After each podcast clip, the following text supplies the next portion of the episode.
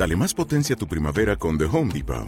Obtén una potencia similar a la de la gasolina para podar, recortar y soplar con el sistema OnePlus de 18 voltios de Ryobi desde solo 89 dólares. Potencia para podar un tercio de un acre con una carga. Potencia para recortar el césped que dura hasta dos horas. Y fuerza de soplado de 110 millas por hora. Todo con una batería intercambiable. Llévate el sistema inalámbrico OnePlus de 18 voltios de Ryobi. Solo en The Home Depot. Haces más. Logras más. Clásica FM Podcast. Música y danza son artes que nacieron prácticamente de la mano, pero que han transitado caminos muy distintos a lo largo de la historia. Hoy vamos a descubrir uno de esos géneros cuyo sonido evoca inevitablemente el movimiento de la danza y cuyo baile no podría existir sin semejantes melodías. Hoy nos dejamos llevar con un género asociado a un cierto cliché y que sin embargo tiene cientos de posibilidades inesperadas. Y es que el vals es mucho más que Mozart.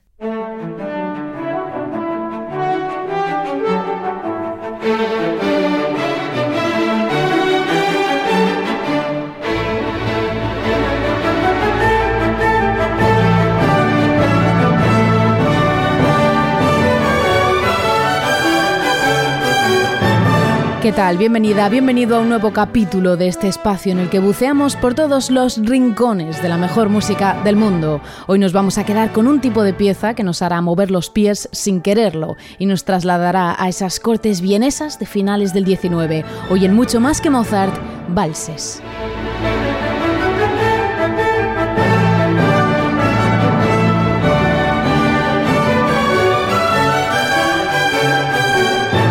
Valses que son mucho más que Mozart, pero también son más que el concierto de Año Nuevo, mucho más que el Danubio Azul, etcétera, etcétera, etcétera. Soy Ana Laura Iglesias y empiezo como cada día saludando efusivamente a nuestra familia de mecenas TFM, a la que puedes sumarte en clásicafmradio.es barra mecenas. O si lo prefieres, puedes conectar con nosotros a través de nuestras redes sociales. Estamos en arroba clásicafmradio, en Facebook, Twitter e Instagram. Dejamos de lado el brillo aparente de estas piezas, así como nuestros prejuicios para descubrir una serie de piezas que te harán volar con ellas. Esto es mucho más que Mozart. Comenzamos. ¿Te dedicas a la música, la danza o las artes escénicas? ¿Quieres mejorar tu rendimiento y bienestar?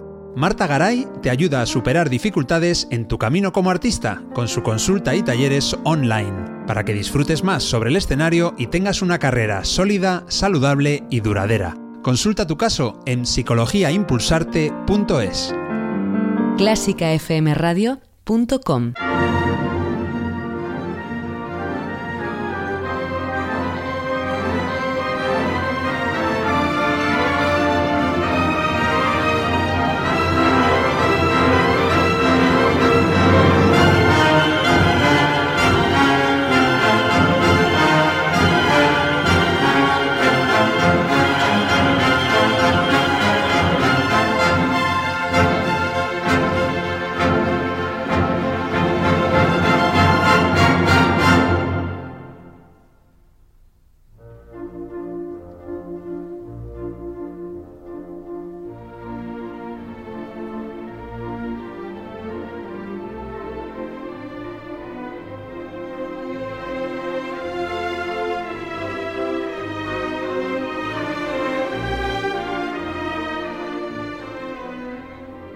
Vamos a empezar por quitarle el tinte navideño en la medida de lo posible a nuestro concepto del vals, ya que nos vamos a quedar con una serie de piezas que no tienen nada que ver con la Navidad. De hecho, el vals es una de las formas musicales basadas en la danza más conocidas, es decir, que seguramente, si lo pensamos, sí se nos viene a la mente algún vals, pero no un minueto o una polka, por ejemplo, y eso es seguramente gracias a valses como este que estamos escuchando, el famosísimo vals del ballet de la Bella Durmiente de Tchaikovsky fue por culpa o gracias a Disney la razón por la que todos conocemos esta melodía. Fue utilizada en la banda sonora de la película de La Bella Durmiente, en la que incluso le ponían letra. Y es que el vals fue una forma muy utilizada por los compositores, sobre todo a partir del siglo XIX, donde empezó a coger fuerza este típico ritmo ternario, es decir, que la música se acentúa cada tres pulsos y siempre lleva por debajo un acompañamiento en dos golpes consecutivos.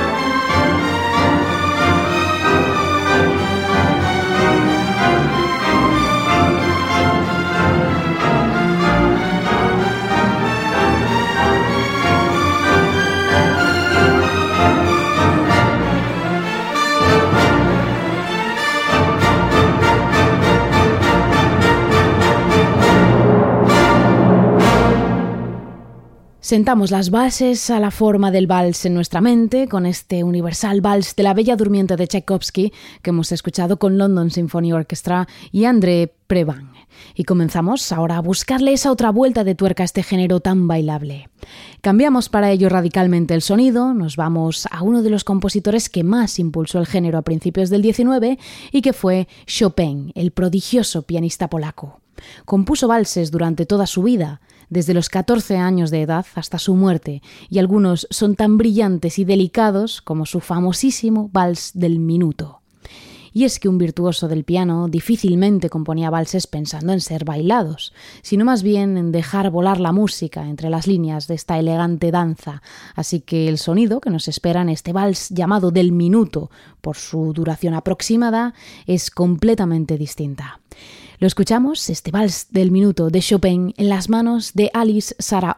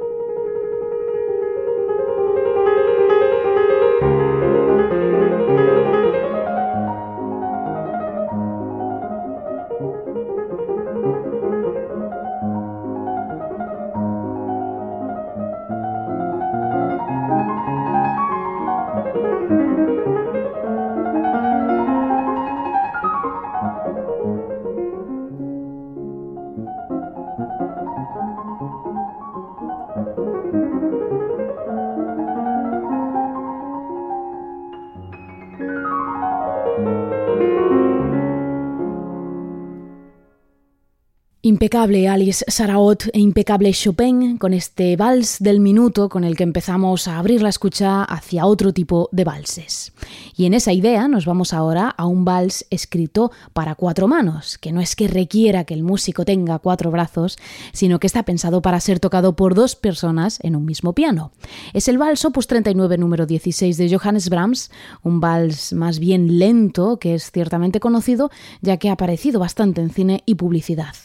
Brahms se mudó a Viena en 1865 y se ve que para adaptarse a la moda de entonces o por aquello de que allá donde fueres haz lo que vieres, decidió componer valses, 16 en concreto, y eligió además componerlos para cuatro manos en lugar de dos, quizás para darles más sonoridad.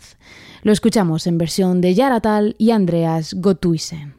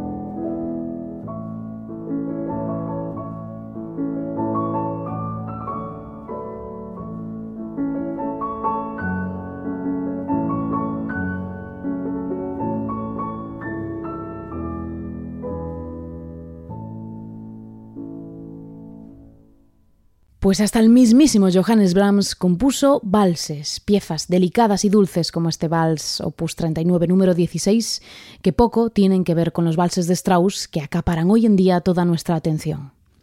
Nos vamos ahora al conjunto de la orquesta en busca de una sonoridad del vals también rompedora y la encontramos en la suite Masquerade del compositor armenio Aram Kachaturian, una pieza del año 1941 escrita originalmente como música incidental para una pieza teatral, pero que hoy en día es famosa por su suite orquestal, de la que nos vamos a quedar con este vals de tintes decadentes y profundamente rusos.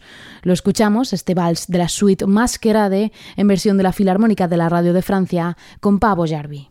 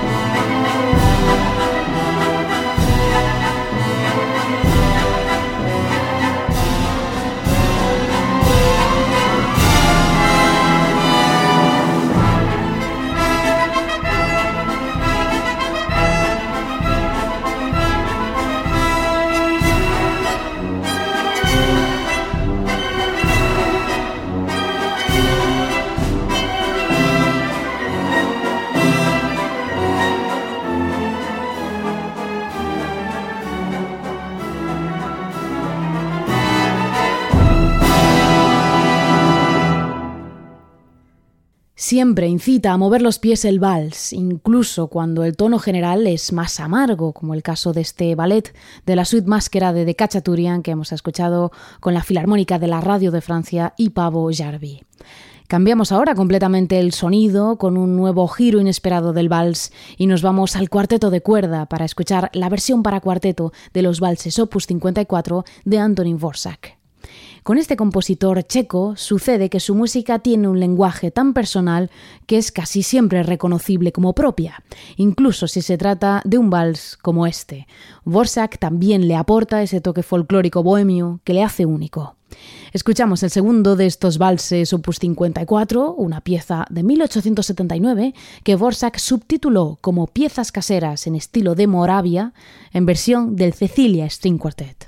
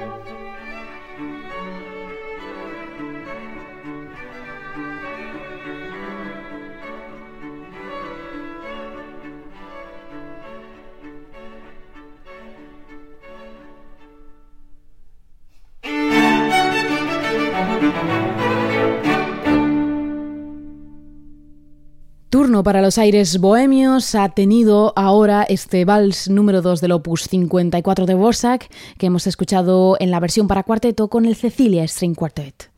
Y después del sonido polaco de Chopin, del alemán de Brahms, del armenio de Kachaturian y el checo de Borsak, miramos hacia nuestras propias raíces para buscar el sonido español en los valses poéticos de Enrique Granados. Esta colección de valses para piano, escrita en 1894, cuenta con una introducción y ocho valses, y en ella escuchamos una inspiración romántica europea con una sensibilidad ciertamente folclórica en algunos momentos. Escuchamos la introducción y el vals número uno, llamado Vals Melancólico de Granados, con la pianista francesa Miriam Barbo Cohen.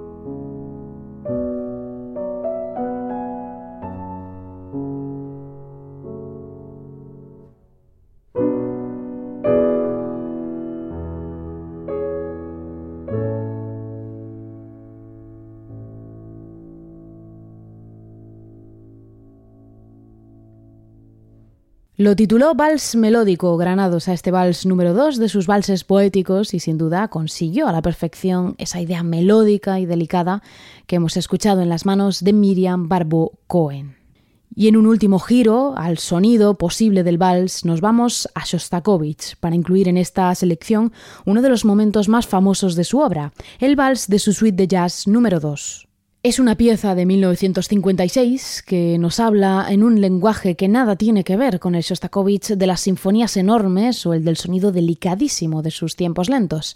Esta pieza habla un lenguaje propio, con tintes casi jazzísticos, pero sin perder el gusto ruso y desde luego el movimiento incesante del vals. Con este episodio brillante de Shostakovich me despido. Gracias por acompañarme hoy a bailar a través del vals, un género que nos ha sorprendido por sus posibilidades casi infinitas y que por ello es mucho más que Mozart.